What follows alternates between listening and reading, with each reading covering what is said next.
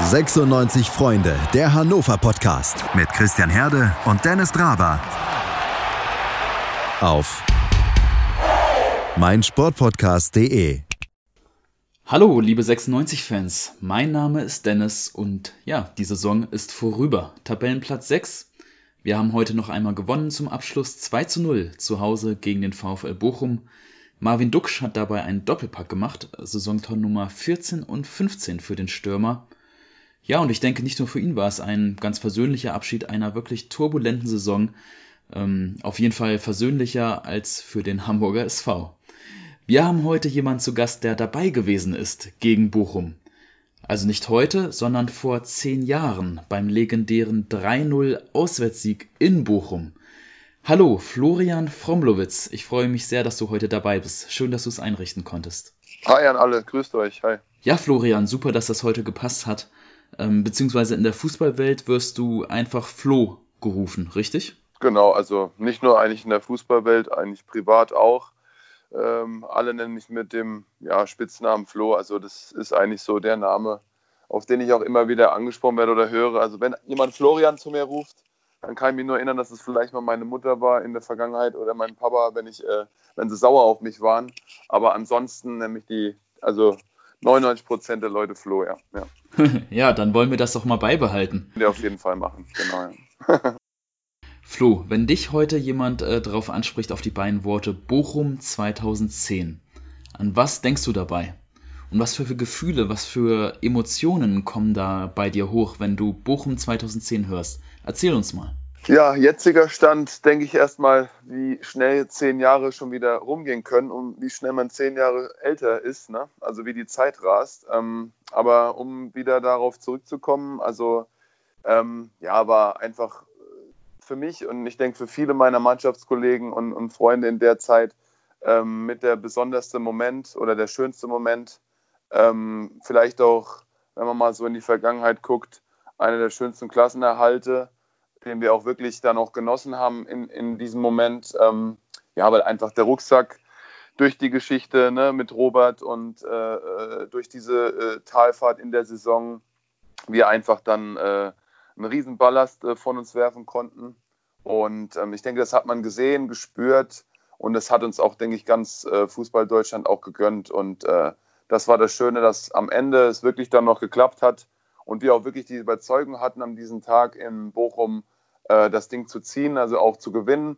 Und mit der ganzen Euphorie aus der Stadt auch. Die Leute sind ja, äh, glaube ich, mit 7.000, 8.000 von Hannover mitgekommen, haben dann auch diese T-Shirts getragen, diese rote Wand war dort und ja, das hat uns einfach getragen und also ganz, ganz viel Emotion, ganz, ganz viel, äh, ähm, ja, äh, Emotionen, die da in einem wieder hochkommen. Also wenn ich jetzt hier noch sitze, kriege ich jetzt noch Gänsehaut, weil es einfach äh, ein riesen tolles Erlebnis war und äh, wir das Ganze dann auch am Ende in dieser schwierigen Saison auch zusammen feiern durften, ja.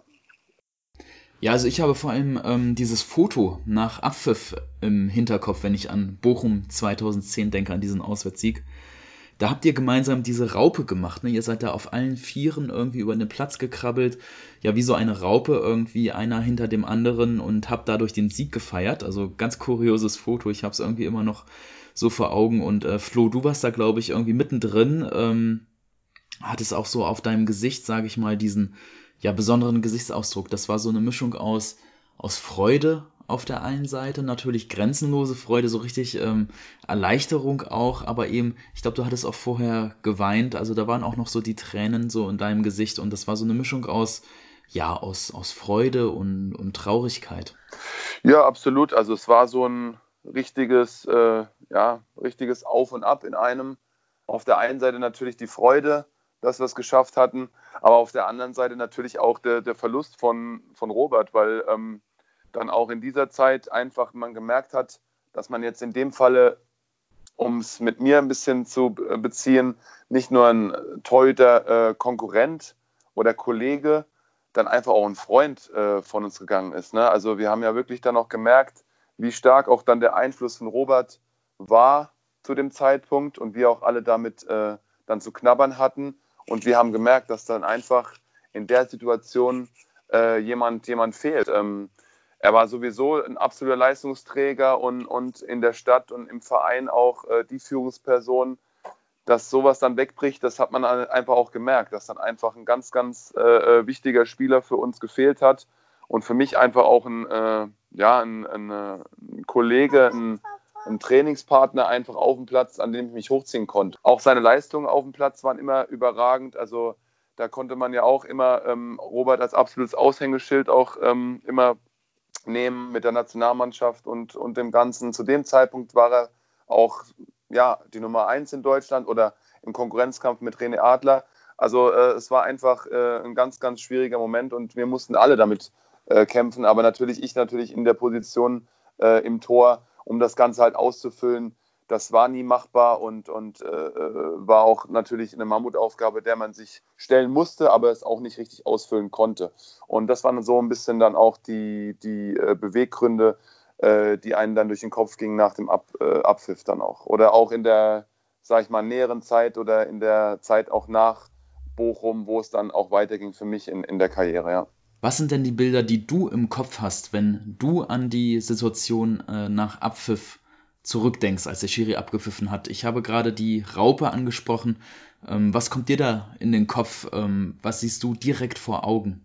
Also ich sehe noch so die letzten äh, zehn Minuten eigentlich vom Spiel, ähm, weil nach äh, dem Abpfiff eigentlich ähm, ja einfach der ganze Druck von einem gefallen ist. Ne? Also klar hat man die, die Bilder dann im Fernsehen oder in den jetzt in, in den Internets noch gesehen, wo man dann zusammen gefeiert hat. Äh, alles schön und gut. Aber ähm, ich muss sagen, ich habe noch Erinnerungen an die letzten zehn Minuten, weil ich dann einfach zum Himmel hochgeschaut habe und ich bin ja auch ein gläubiger Mensch. Ähm, also meine Familie und ich, wir, wir gehen auch in den Gottesdienst und, und glauben auch an Gott. Und ich, ich habe in diesem Moment auch ähm, das Gefühl gehabt, dass ich mit Robert kommunizieren konnte. Also wenn man es jetzt wirklich äh, ganz krass sieht. Ne? Natürlich wus wusste ich, er ist nicht mehr unter uns, aber ich habe so das äh, Gefühl gehabt, da ist die Bindung da und äh, es stand 3-0 zu dem Zeitpunkt. In der Halbzeit haben wir noch da gesessen, haben gesagt, okay, wir müssen aufpassen, ne? das Spiel im Fußball geht schnell.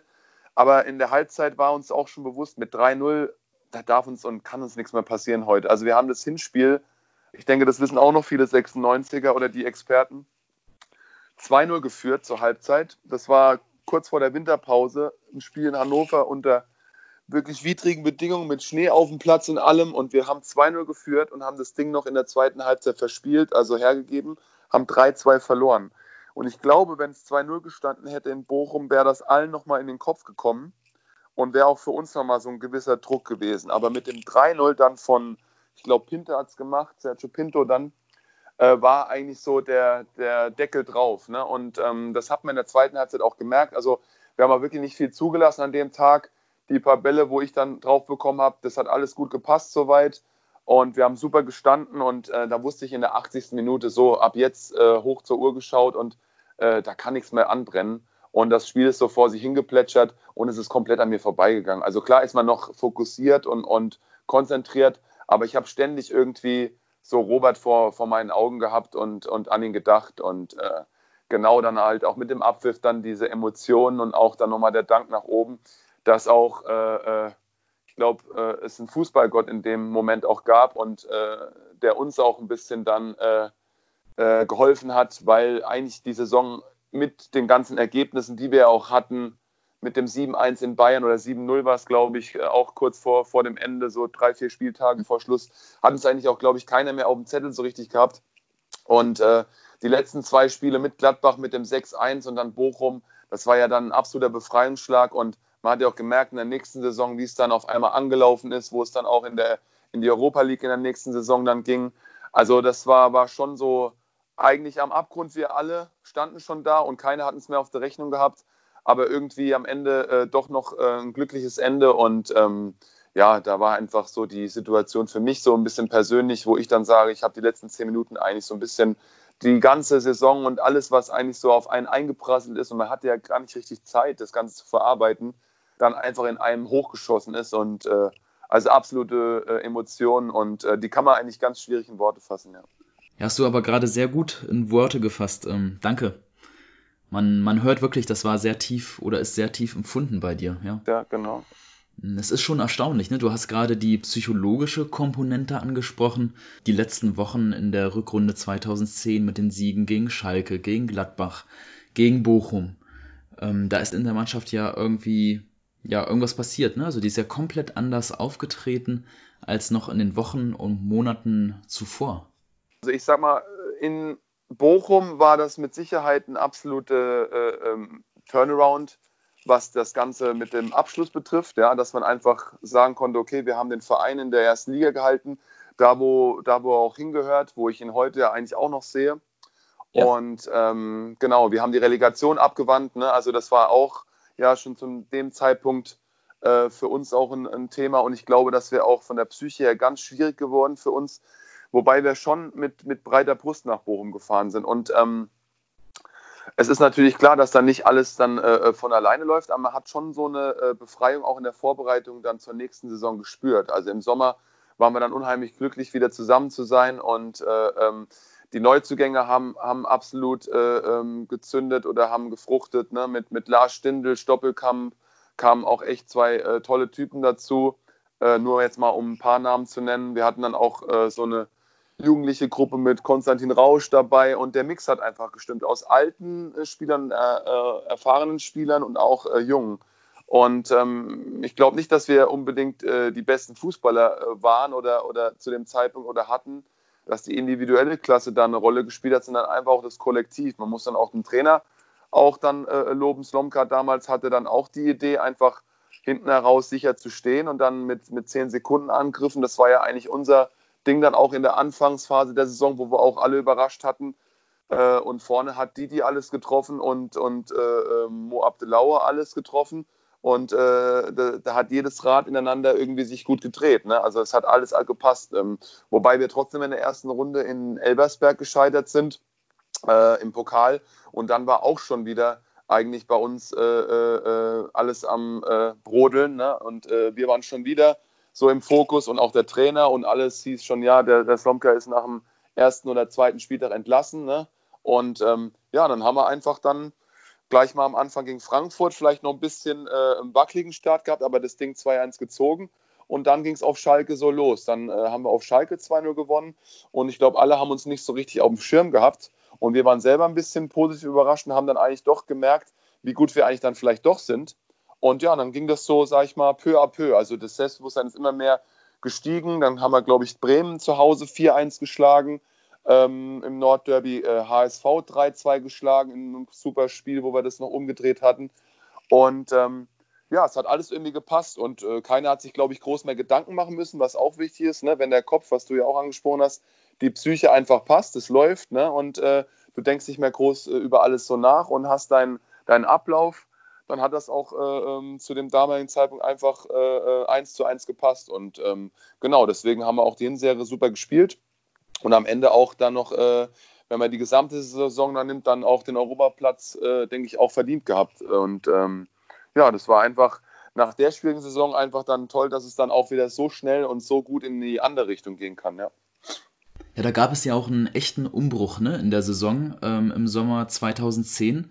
Also ganz viele der gestandenen Spieler, die waren ja auf einmal ähm, plötzlich nicht mehr dabei. Also Hanno Balic, Jerzy Steiner, Arnold Brüching. Arnold Brüching, genau, genau, ja, ja. Und stattdessen kommen ja ganz viele neue Spieler hinzu. Ne? Lars Stindl hast du gerade schon ähm, angesprochen, Moa Abdelaue. Ähm, wie wichtig glaubst du, war es, dass dieser, ja, ein Umbruch stattgefunden hat, ähm, dass neue Spieler dazugekommen sind, die diese ganzen schlimmen Erlebnisse ja auch gar nicht ähm, miterlebt hatten, die also da wirklich so mit frischem Kopf und ein bisschen unverbraucht frech ähm, da so rangehen konnten an die ganze Geschichte, ohne halt immer im Hinterkopf zu haben, was so Schlimmes passiert ist. Ähm, und eben das alles auch nur so aus ja, Erzählungen kannten. Ähm, ja, war das so, dass alles frischer wurde und unbeschwerter? Kann man das so sagen?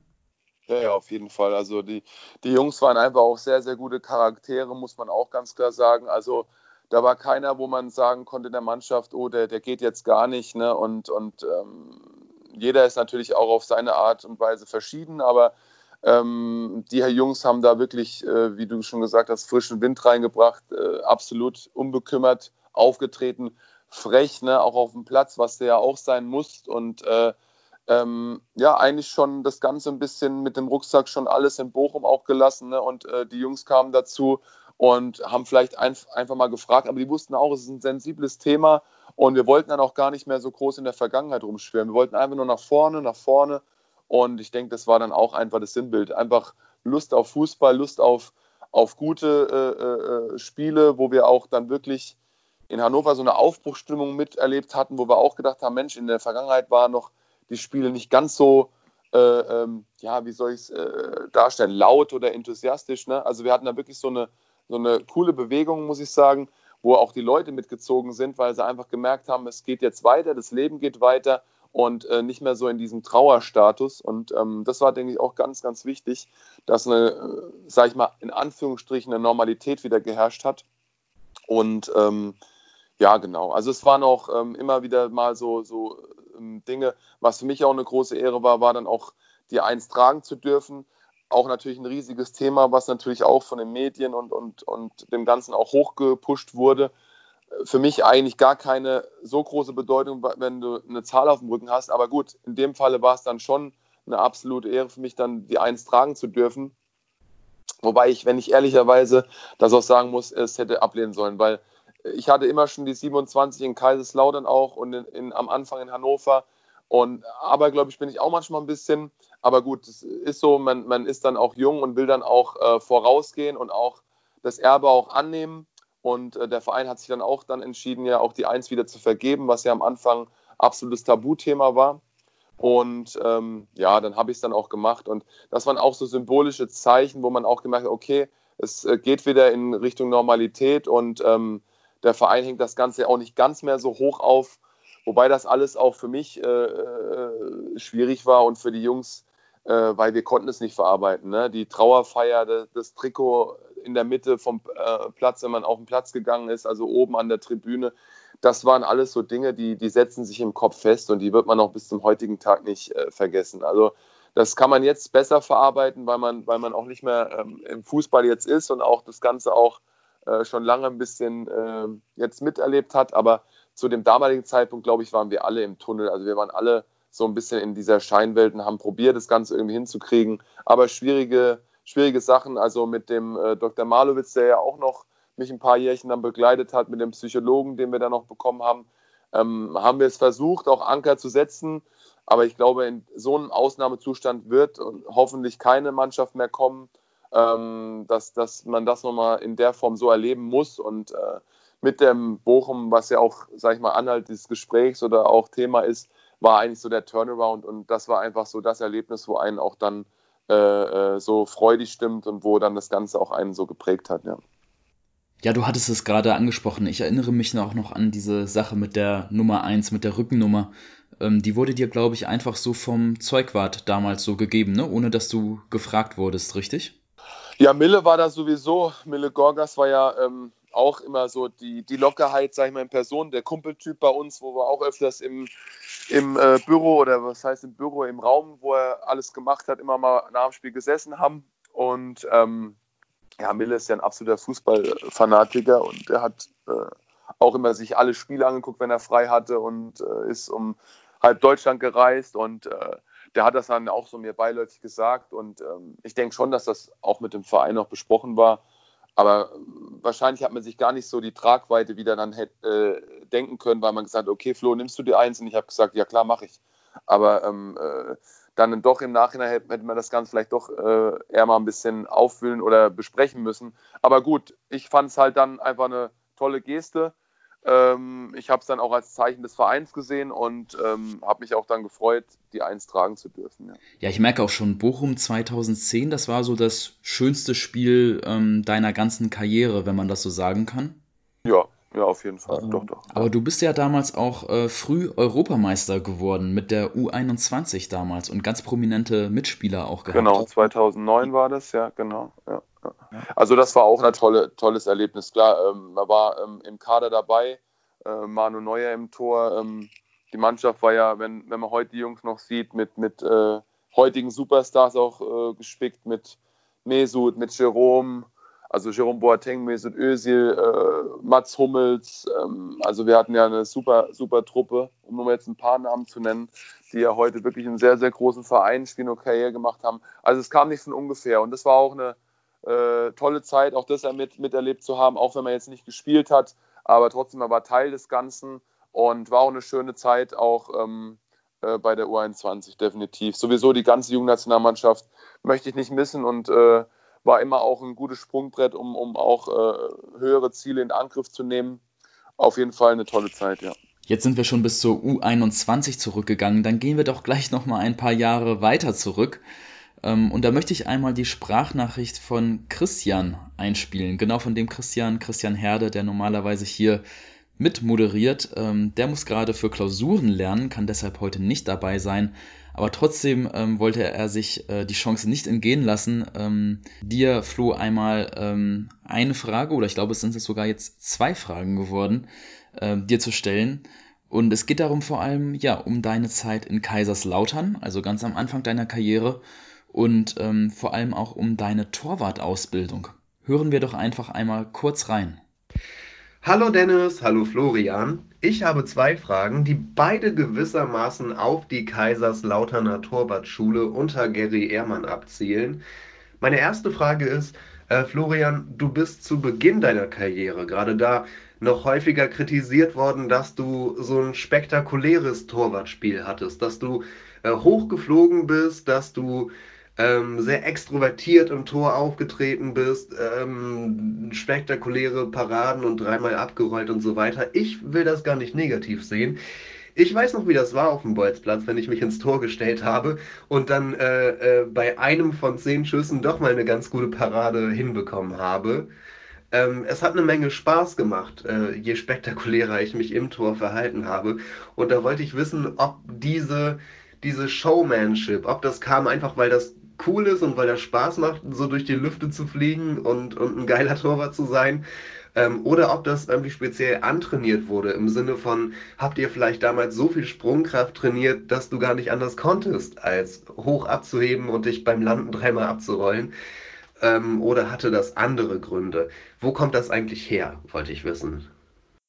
Also sehr gute Frage auch, muss man, muss man sagen. Ähm, ja, also wie, wie soll man es erklären? Ich sag mal, Gary ist ja auch, in, also Gary Ermer, mein damaliger Torwarttrainer in Kaiserslautern, wurde ja nicht auch umsonst Tarzan genannt. Ne? Also ich denke, das ist auch ein bisschen das Sinnbild ähm, in der Jugend gewesen. Ähm, ne? Vorbildsfunktion auch für mich, ähm, dass man einfach ein bisschen da auch vielleicht teilweise auch kopiert. Ne? Ich meine, jeder Torhüter, den Gary auch rausgebracht hat, hat seinen eigenen Stil jeder hat auch seine eigene Art, aber wir wurden schon so auf eine gewisse Plattform geebnet, wo jeder, sage ich mal, das Sinnbild Tim Wiese, äh, äh, Flo Fromlowitz, äh, äh Sippel, Trapp, äh, wie sie alle heißen, äh, um die nur zu erwähnen, Weidenfeller, Roman, das einfach, ähm, ja, dann wurde so dieses Klischee, Gel in die Haare, ne, Protzkerl und Superman kann fliegen und feiert sich nach jeder Parade.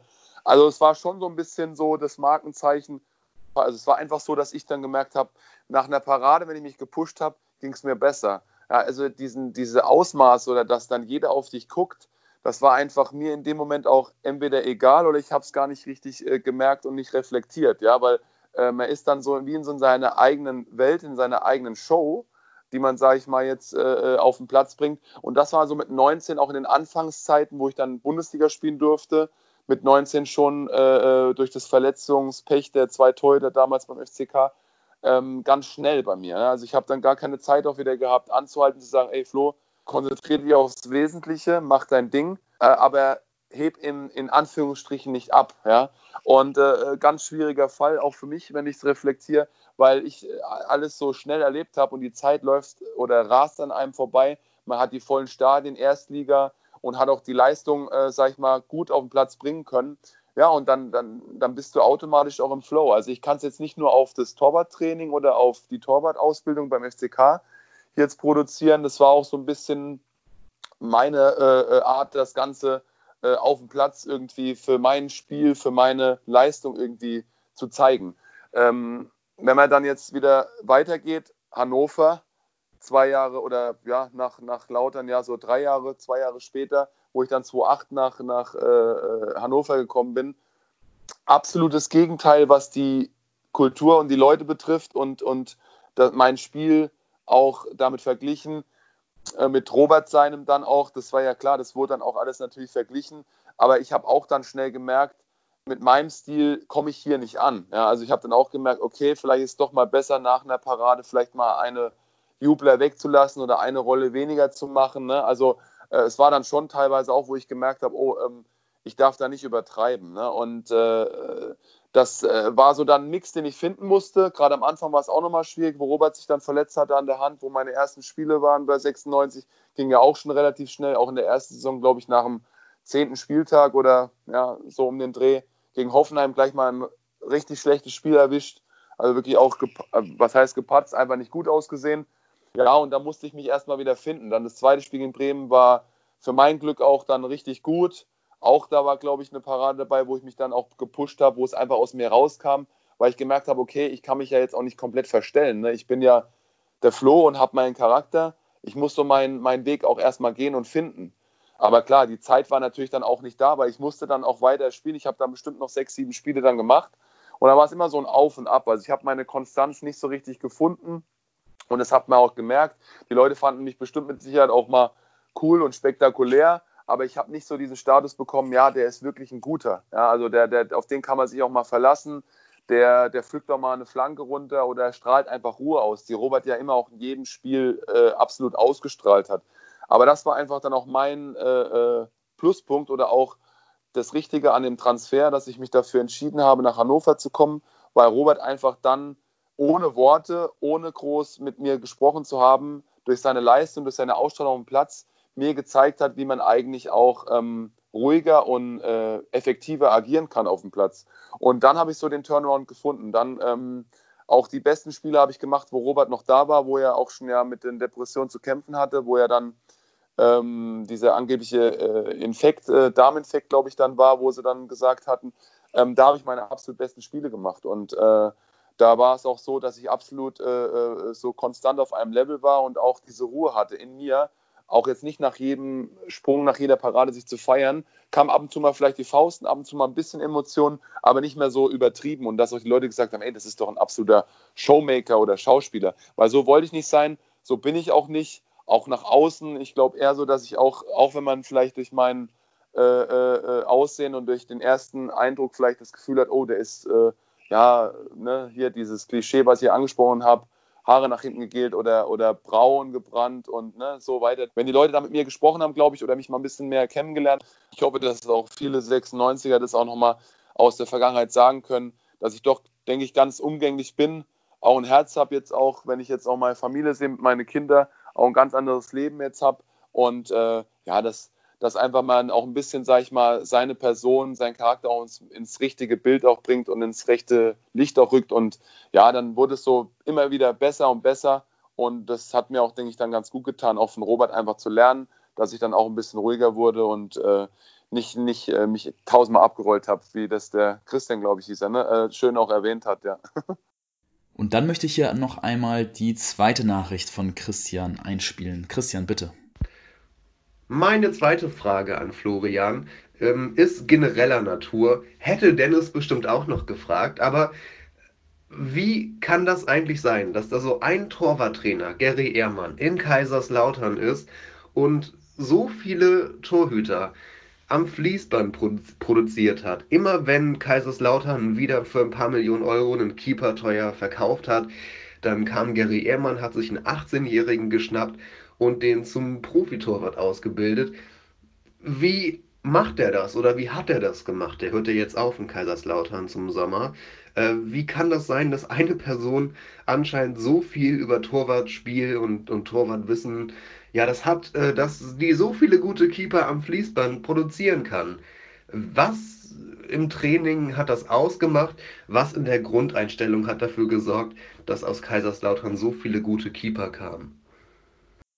Jerry ist, äh, denke ich, ein Aushängeschild in Kaiserslautern bis zum heutigen Tag auch noch, der mit Sicherheit auch seinen Stil durchgeboxt hat ähm, er hat, glaube ich, die letzten Jahre mit mir nichts anderes gemacht wie mit den Torhütern bis zum jetzigen Zeitpunkt. Ähm, ist natürlich auch klar, der Fußball wird moderner und auch äh, äh, ja, schneller, anders ne? und auch die Trainingsmethoden. Äh, Gary hat seinen Stiefel immer äh, draufgesetzt, hat das abgespult, hat uns die Mentalität mitgegeben, keine Angst zu haben, rauszugehen, ne? auch mal wenn es sein muss, auch mal, äh, sag ich mal jetzt nett ausgedrückt, einen Mann mal mit Ball wegzuhauen, ja. Ähm, auch mal mit den Füßen voraus. Äh, so solche Dinge, einfach diesen, diese, diese Präsenz und diese, ja, auch, sag ich mal, kriegerischen Fähigkeiten auf den Platz zu bringen. Ja? Also egal, kostet es was wolle, auch wenn es eine rote gibt, er stellt sich immer hinter dich, er schützt dich, er ist immer äh, an deiner Seite, aber du darfst keine Angst zeigen. Und ähm, dann die Trainingstechniken mit dem Training, wo ich wirklich teilweise an die Grenzen gestoßen bin, äh, wo du dich natürlich, dein Körper gewöhnt sich daran irgendwann, aber wir hatten Testtorhüter oder Torhüter, die dann zur neuen Saison kamen, wo wirklich neben dem Platz lagen und erbrochen haben und nicht mehr konnten, ja, weil es schon intensiv ist. Ich denke, da gibt es auch viel Material im Internet, wo man sich das auch mal anschauen kann, ne, bei Garys Flugschule und den ganzen äh, äh YouTube-Kanälen, die es ja äh, gibt. Ähm, das ist auf jeden Fall was, wo, wo mit Sicherheit eine Rolle spielt, dass er einem die Mentalität, den nötigen Schliff gibt, ja, um als Ausbilder, sage ich mal, diese ganzen Torhüter auch zu erwähnen und äh, spricht absolut für ihn. Und ähm, da muss man wieder den anderen Part sehen. Torhüter müssen sich weiterentwickeln, Torhüter müssen auch andere, äh, sage ich mal, dann Fähigkeiten auch erlernen. Und das hat man, denke ich, dann bei Trapp oder, oder Wiese, Weidenfeller, wenn man die nochmal nimmt, auch gesehen, dass auch dann auch ganz viel drin sein kann. Wenn ich jetzt Kevin nochmal heraushebe, Trapp, der ja dann in Paris äh, auch gespielt hat. Ähm, also das war dann, denke ich, auf jeden Fall, es kommt nicht von ungefähr und spricht auch absolut für Gary, dass er uns Torhüter äh, ausgebildet hat und auch so viele ausgebildet hat. Und jetzt, glaube ich, jüngstes Beispiel, auch wenn leider traurigerweise er ja nicht mehr beim FCK ist, der Gary, ähm, wir trotzdem aber noch Kontakt haben und wo wir uns auch ab und zu mal austauschen, ähm, dass der Lennart Grill jetzt für zwei, drei Millionen, glaube ich, nach äh, Leverkusen wechselt, vom Drittligisten. Ne? Und das macht man ja auch nicht einfach so. Spricht auch, denke ich, für Gary seine Vita und auch wie viele Jungs er dann noch äh, rausgebracht hat, ja. Ja, das hast du gerade super eindrücklich beschrieben. Ähm, ganz spannend, dieser Kontrast ich sehe das jetzt ähm, ja durch diesen Kontrast, ich verstehe das gerade viel besser, ähm, wie das für dich gewesen sein muss, als du dann aus dieser harten, äh, lauterer Torwartschule gekommen bist, wo anscheinend ja wirklich ähm, du gelernt hast, ähm, Brust raus, äh, laut sein, stark sein, aggressiv sein. Und dann kommst du auf einmal nach Hannover, wo äh, Robert Enke im Tor steht, ein, ja, ein Torwart, der wirklich in sich gekehrt ist, ähm, oder, oder sagen wir mal lieber in sich ruht auch, ne? also der seine Kraft ähm, daraus zieht, dass er in sich ruht und eben nicht, äh, dass er ja äh, seine Paraden in die Welt hinausschreit. Und ähm, ja, für dich war ja Robert jetzt auch ja sicherlich kein, kein Torwarttrainer für dich, aber schon mit Blick auf den, den Altersunterschied und auch auf den unterschiedlichen Punkt, an dem ihr in euren Karrieren wart, vielleicht auch so ein Stück weit ein Vorbild und ein Lehrer. Absolut, ja. Und ähm, Robert war ja dann auch wirklich um 180 Grad das Gegenteil von dem, was du bei Gary Ehrmann in Kaiserslautern gelernt hast. Ja, ja, absolut. Also das war der Gegenpol, den man auch gebraucht hat. Ich wusste das ja auch bei dem Transfer nicht, wie Robert ist. Also ich habe das ja auch nur dann aus dem Fernsehen oder aus den Spielen äh, äh gesehen, wo ich ja noch in Kaiserslautern war.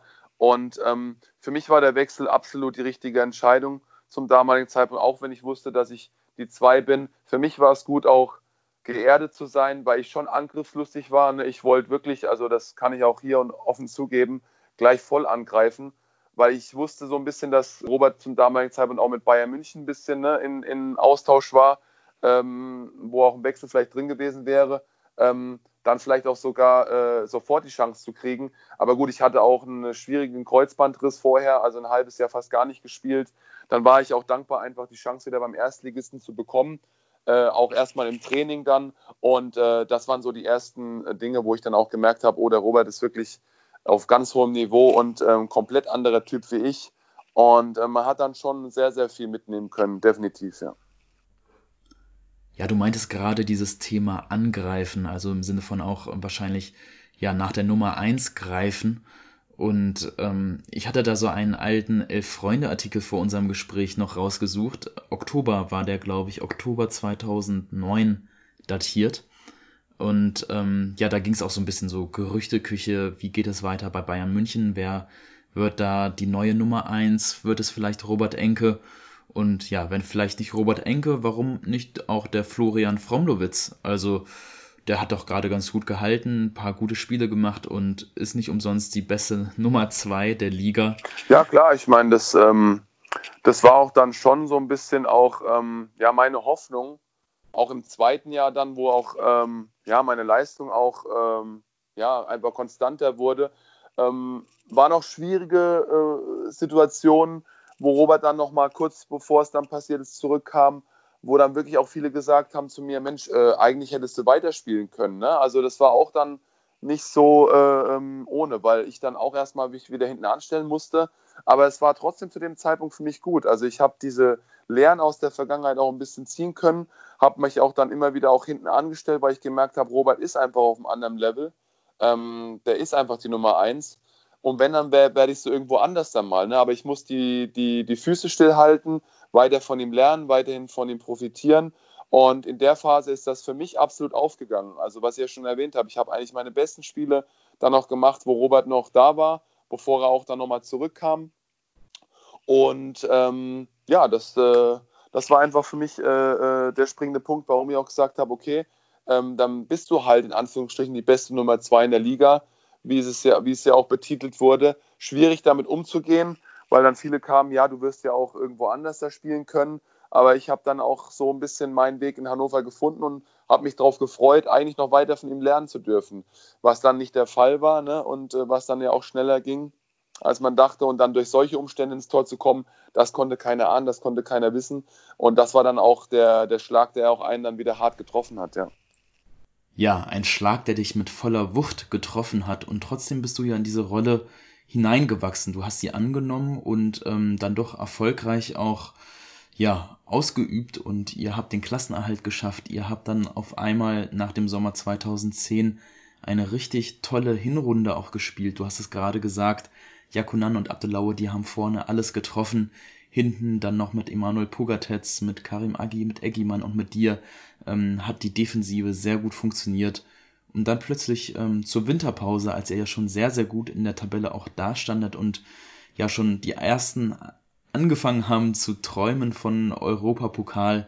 Ähm, in dieser Winterpause, da gab es dann für dich den, den nächsten Nackenschlag, denn ähm, du hast deinen Stammplatz verloren. Mirko Slomka hat dich damals aus dem Tor genommen, hat sich für Ron-Robert Zieler und gegen dich entschieden. Und ähm, das kam so ein bisschen, glaube ich, aus heiterem Himmel. So hat es für uns Außenstehende zumindest gewirkt. Niemand hatte damit so richtig gerechnet. Ja, vielleicht kannst du da einmal jetzt mit zehn Jahren Abstand ist ja auch wirklich eine lange Zeit seitdem vergangen. Ähm, jetzt einfach mal mit zehn Jahren Abstand da nochmal dann auf diese Situation zurückblicken und uns ja deine Gefühlswelt von damals ähm, einmal schildern. Ja, ähm, auch äh, zu dem Zeitpunkt emotional reagiert, was für mich auch völlig normal ist. Ne? Also es war schon so, dass mir die Socken weggehauen hat, wenn man das mal so ähm, ausdrücken kann, ähm, weil es auch keiner wusste. Ne? Also wir sind zum Rückrundenstart nach Frankfurt gefahren und äh, abends, also ich werde es noch genau, habe es noch vor meinen Augen, äh, sind wir nochmal hoch aufs Zimmer vorm Abendessen und dann ist der Trainer auf mein Zimmer gekommen, hat mir das gesagt. Und ich habe das halt äh, ja in dem Moment auch gar nicht verstanden. Also ich habe dann auch da gesessen und habe auch danach erstmal geheult und, und, und, und, und konnte das eigentlich gar nicht fassen. Habe dann mit, mit Schlaufi, war mein Zimmerpartner Jan Schlautraff, auch, äh, der war zu dem Zeitpunkt gar nicht im Zimmer, der ist dann rübergekommen. Ich glaube, er hat noch einen Massagetermin gehabt oder, oder war bei jemand anderem drüben.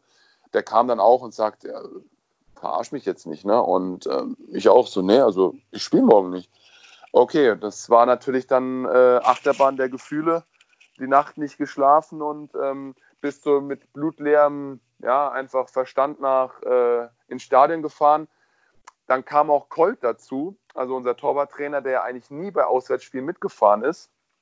Und ähm, das war für mich so der, der Moment, wo ich gemerkt habe, ähm, okay, keiner weiß da so richtig Bescheid und äh, ähm, irgendwie ist das Ganze jetzt doch wie, irgendwie äh, eine Kurzschlussreaktion. Also ohne dem Mirko Slomka jetzt da zu nahe zu treten, aber ich glaube, dass das so ein bisschen äh, für ihn auch nochmal so ein kleines Zeichen für den Verein noch war. Klar hatte er mit Manuel Neuer auch schon ne, eine gute Entscheidung damals getroffen, äh, ähm, der ja auch dann Frank Cross beerbt hatte, nur der war ein paar Jährchen älter wie ich zu dem Zeitpunkt. Ähm, für mich gab es damals keinerlei Erklärung oder Gründe, irgendwie zu wechseln. Ne? Ich denke, das haben viele auch so gesehen. Was man dann im, im Nachhinein oder Abschluss oder rückwirkend sagen muss, ist dann, dass ich auch mich dann zurückgezogen habe. Ich war zwar noch angriffslustig, habe auch gesagt, okay, ich kämpfe jetzt, hinterfrag mich auch, warum, weshalb, wieso. Die Argumente konnte mir der Verein halt nie geben ähm, äh, in dem Moment, äh, was halt für mich auch sehr traurig war oder schade war. Mir hat dann einfach auch ein bisschen die Rückendeckung gefehlt. Klar äh, bin ich jetzt keiner, der sagt, man muss mich jetzt an der Hand nehmen oder mich jetzt zehnmal, tausendmal trösten. Ja, man ist auch Profi, man muss auch Entscheidungen äh, schlucken können und auch hinnehmen können. Ich denke, das habe ich auch ganz gut hinbekommen. Habe dann nochmal zwei Spiele machen dürfen, wo Ron sich dann kurz verletzt hatte. Habe auch dann gehofft, im Tor bleiben zu dürfen, weil eigentlich auch da mit mir das ganz gut geklappt hat. Wir haben dann auch gegen Hoffenheim, glaube ich, dann auch 2-0 zu Hause gewonnen. Und äh, da kam aber auch weder noch irgendwie eine Rücksprache, noch irgendwie ein Gespräch. Und man hat dann schon schnell gemerkt, dass man eigentlich ähm, gar nicht mehr so richtig gewollt war. Und das fand ich halt traurig, weil wir doch ja einiges durchlebt hatten mit dem Verein zu diesem Zeitpunkt, mit Jörg Schmatke auch im Management, wo ich einfach da einfach wirklich wenig, wenig Rückendeckung gespürt habe. Und das war für mich einfach der ausschlaggebende Punkt zu sagen, okay, äh, ich breche alle Dämme hier auf und äh, gehe. Ja? Was im Nachhinein der Fehler auch von meiner Seite aus war, ähm, dann einfach nicht das Gespräch zu suchen mit dem Verein, zu sagen, okay, können wir da nicht eine Lösung finden, ich würde doch, doch gerne bleiben. Ne, Im Nachhinein hätte ich bleiben müssen und sagen müssen, ich bleibe nochmal das Jahr, nehme ich mit Europapokal gerne auch mit. Bei Markus Miller war ja auch damals unser zweiter Torwart eigentlich, ne? der war ja komplett außen vor und er hat dann halt die Gunst der Stunde genutzt und hat dann einfach sich auf die Tribüne gesetzt und war da im nächsten Jahr dann die zwei. Ich habe mich dann ja dazu entschieden, den Verein zu verlassen und nach Duisburg zu gehen. Ja, und so ging ja mein Werdegang eigentlich dann auch immer weiter, stetig, stetig auch dann bergab. Also ich habe dann auch nie wieder so richtig Fuß fassen können, traurigerweise, aber im Nachhinein auch verständlicherweise, weil einfach dann auch für mich vielleicht das Ganze dann auch zu viel war, alles mit dem Ganzen, was in Hannover passiert ist. Und ähm, ja, gut, es ist am Ende doch ein bisschen traurig gewesen, auch für mich der Abschied. Meine Frau hat sich super wohl gefühlt in Hannover. Ähm, wir hatten super, eine super Mannschaft mit, mit äh, super Kumpels, super Charakteren. Und das hätte ich auch ein bisschen durchleuchten müssen. Das war auch von meiner Seite auch ein Fehler, wo ich auch zugeben muss. Und ja, so waren einfach so ein bisschen die, die Hintergründe, wie auch dann der Wechsel war und dann auch äh, Ron eigentlich stabil auch seine Leistung gebracht hat. Ne? Und äh, man hat sich dann trotzdem selber noch ein bisschen im Tor gesehen, eigentlich auch als Teil des Ganzen. Und äh, war dann doch traurig, dass ich dann gegangen bin. Aber gut, so ist das und man hat seine Lehren draus gezogen. Und ähm, ja, dann war ja auch die, die Europa League-Saison und man hat es dann aus der anderen Perspektive gesehen, hat die Jungs dann wieder im Fernsehen gesehen und hat sie dann schon ein bisschen in den, auf gut Deutsch in den Arsch gebissen, warum ist man nicht jetzt doch dabei. Ne? Und ähm, ja, das sind so ein bisschen halt die, die Sachen, die einen schon noch bis heute ein bisschen begleiten, aber wo man heute natürlich auch sagen kann und das Ganze auch äh, reflektieren kann. Ne?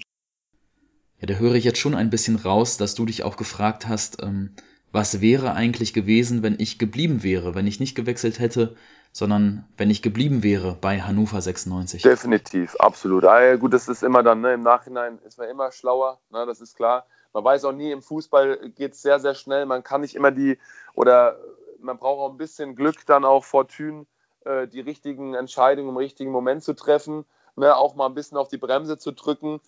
Ähm, das bewundere ich halt bei den Jungs auch in der heutigen Zeit oder ich muss eher sagen, dass ich sie nicht drum beneide, weil einfach die Jungs funktionieren müssen.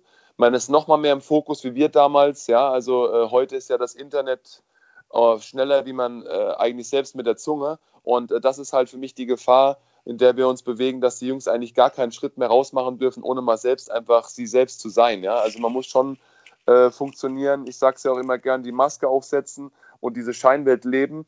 Aber wir sind eigentlich alles nur Leute, die gerne kicken, ja, die, die hobbymäßig, sage ich mal, Fußball erstmal begonnen haben, natürlich auch dann es zu ihrem Beruf machen und natürlich auch sehr, sehr viel Geld damit verdienen. Aber es ist äh, nicht immer angenehm. Also das kann ich aus eigener Erfahrung sagen. Und ich habe ja die Schattenseiten dann mehr als erlebt. Und äh, ja, deswegen ähm, muss man das Ganze auch immer ein bisschen mit dem zweiten Auge sehen. Und ähm, ja, das äh, ist immer so ein Tipp, den ich auch den Jungen gebe.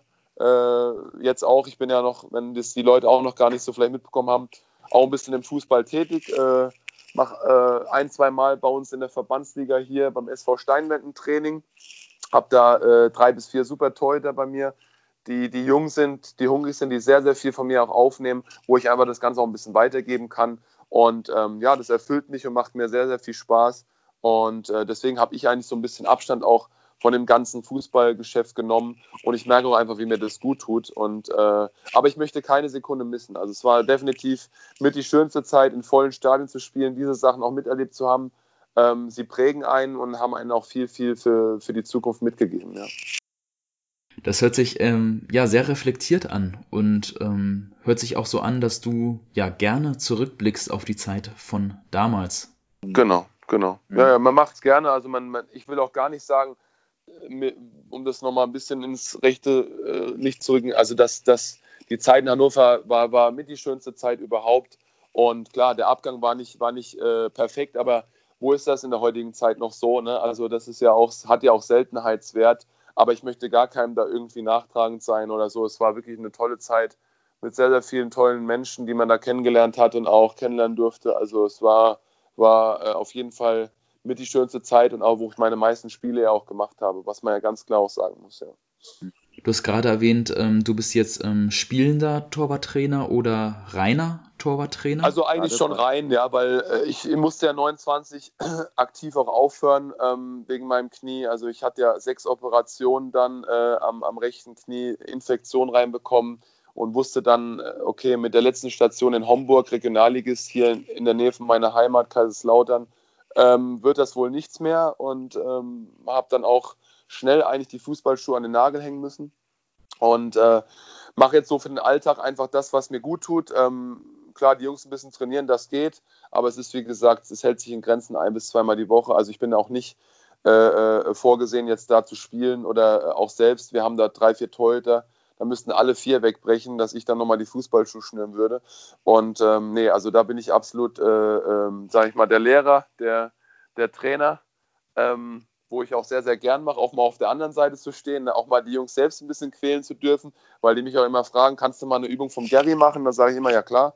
Die, die habe ich äh, im, im Hinterkopf, die gebe ich äh, euch, aber alles dosiert, ne? nicht, dass, dass da noch was passiert. Beim Amateurbereich muss man ja schon noch ein bisschen aufpassen. Und äh, genau, ich habe dann äh, nach dem Fußball, äh, wo es zu Ende ging, ähm, eine Umschulung gemacht äh, äh, zum Sport- und Fitnesskaufmann.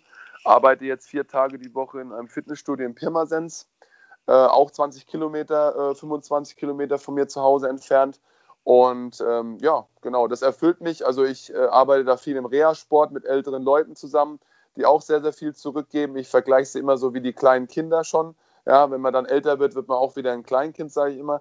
Ähm, die betreuen wir da und äh, also absolut äh, macht sehr, sehr viel Spaß. Ähm, die Leute geben einen sehr, sehr viel zurück und man merkt auch, die wissen noch teilweise, was war und äh, fragen dann natürlich auch immer. Aber man ist in, in einer normalen Gesellschaft und das war für mich ganz wichtig auch wieder äh, in den Berufsalltag zu finden. Ähm, ne, als Fußballer führt man ja doch ein anderes Leben mit anderen Abläufen, anderen Arbeitszeiten. Und das jetzt mal so aus der Perspektive zu sehen, war für mich ganz wichtig, auch dass dieser freie Fall nicht passiert, ne, dass man nach dem Fußball so mit gar nichts dasteht und nicht weiß, was man machen soll. So war das alles super vom Zeitraum her für mich auch dann im Nachhinein noch gelaufen, auch wenn natürlich die Geschichte mit den äh, Operationen schon heftig war. Also es war wirklich kurz davor, dass das Bein äh, amputiert werden muss. Und ähm, da bin ich wirklich nochmal glücklich und auch Gott dankbar, dass alles gut gegangen ist. Und ja, habe meine Ausbildung da beendet innerhalb von zwei Jahren bin jetzt dort weiterhin äh, äh, angestellt im, im, im, Fitnessstudio in Pirmasens und ja, habe da meinen Alltag ne, und mache da auch Reha-Sport, wie gesagt. Habe da, wie gesagt, äh, sehr, sehr viel Spaß dran. Und äh, ansonsten sind meine drei Kinder im Vordergrund äh, hier zu Hause. Äh, einen Sohn habe ich ja auch, der kickt auch ein bisschen gegen den Ball. Aber da müssen wir schauen. Also ich bin da nicht einer, der sagt, er soll da jetzt der, die Fußballerkarriere machen. Also da sind wir schon dann, denn die Kinder sollen auch ihre Freiheiten haben und wissen, was sie später mal dann auch selber äh, machen. Und ähm, genau, sonst noch ein, zwei Mal in der Woche dann das Torwarttraining in Steinwänden. Das ist so mein Alltag, äh, wie er jetzt im Moment gerade abläuft, ja. Also man merkt schon, wenn man dich jetzt so erzählen hört, dass du jetzt mittlerweile die Rolle in deinem Leben gefunden hast.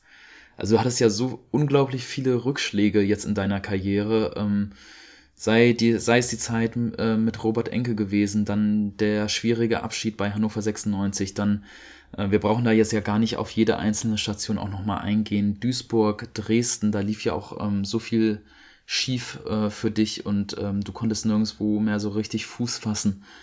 Und dann auch die ganzen Verletzungen am Ende. Ja, aber jetzt hast du so deine, ja, die Rolle in deinem Leben ähm, gefunden. Hört sich für mich zumindest so an.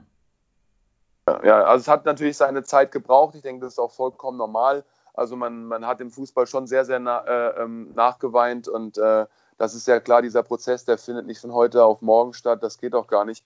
Deswegen bin ich auch dankbar, dass das alles so gekommen ist. Also dass man auch die Zeit hatte, mit äh, einer normalen Ausbildung in die Berufsschule zu gehen. Ja, die Leute kannten ja dann noch schon ein, äh, dann einfach auch wieder ja, im normalen Leben die Gespräche zu führen. Und äh, ich habe auch gar nicht das Bedürfnis, irgendwie äh, nochmal eine Karriere irgendwie im Profisport zu machen, sei es als Trainer oder, oder im Management, egal wo, äh, weil ich diesen Absprung doch gefunden habe. Ne? Ich merke, wie mir das gut tut. Ich gehe, wenn es mal die Zeit zulässt, also es hat wirklich Seltenheitswert, mal einmal im Jahr ins Stadion, ja. Mein Sohn ist jetzt äh, bald acht im Dezember. Ich weiß nicht, vielleicht äh, hat er auch mal Interesse, mit mir mal hinzugehen. Er ist ja in einem Alter, dann kann man das gerne mal machen. Auch hoffentlich mal hier zum FCK, der eigentlich noch vor der Haustür ist, äh, Kaiserslautern. Aber äh, man merkt halt einfach, dass, dass jetzt andere Sachen wichtiger für mich sind und die Prioritäten noch anders da sind. Und äh, das, das tut mir auch gut. Und, und äh, definitiv will ich da keine Sekunde, was ich schon gesagt habe, missen, was ich erlebt habe im Profisport. Aber ich bin so, dass ich dann auch selber sagen kann, ich habe damit auch abgeschlossen und brauche nicht noch irgendwie höhere Ziele oder Ambitionen, da nochmal irgendwie in der Form was erreichen zu müssen. Genau.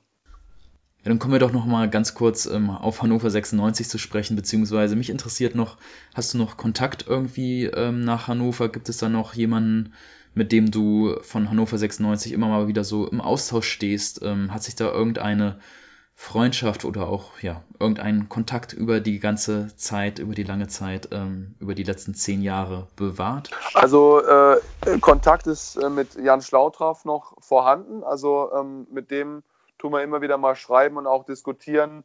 Und ähm, aber es ist eher auch privat. Also wir unterhalten jetzt uns da nicht äh, groß noch über Fußball. Also wir haben auch damals schon äh, uns gut verstanden und, äh, und auch privat immer mal ausgetauscht und auch gegenseitig geholfen. Also das ist noch, äh, da ist der Kontakt noch vorhanden. Deswegen, ich muss unbedingt mal wieder ihn auch jetzt besuchen. Habe mir das schon so oft vorgenommen, jetzt mal wieder nach Hannover zu kommen, um da einfach auch mal wieder vielleicht auch ein paar alte Weggefährten äh, noch zu treffen, ja, die ja auch äh, einen zu dem Zeitpunkt mitbegleitet haben.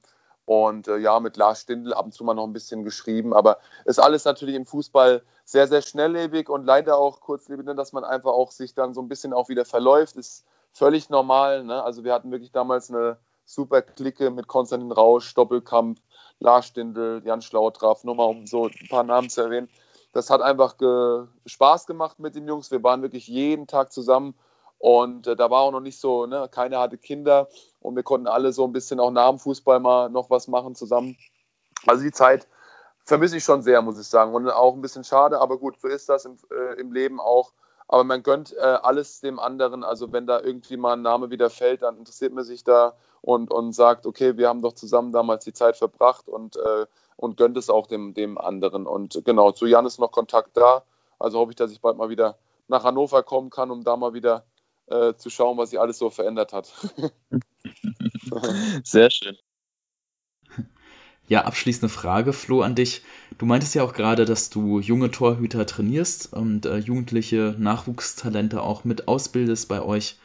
Und mich würde einfach mal interessieren, du hast ja jetzt irgendwie beide Seiten kennengelernt, sowohl die harte Torwartschule von äh, Kaiserslautern, von Gary Ehrmann, ähm, diese Aggressivität oder dann auf der anderen Seite eben die, die Ruhe und die Kraft, die ein Robert Enke ausgestrahlt hat und aus der dann auch, ähm, sag ich mal, seine Leistungen gezogen hat. Und ähm, welche von diesen beiden Schulen ist dann das, was du versuchst, seinen jungen Torhütern zu vermitteln? Ist das mehr so, ja, das harte Vorbild äh, Gary Ehrmann oder Robert Enke? Ja, das ist auch eine super Frage. Also der gesunde Mittelweg, würde ich es einfach mal ausdrücken. Also die Jungs äh, kennen die Übungen hier vom, vom Gary, weil sie sich in YouTube die äh, schon zigmal reingezogen haben und sind richtig heiß darauf.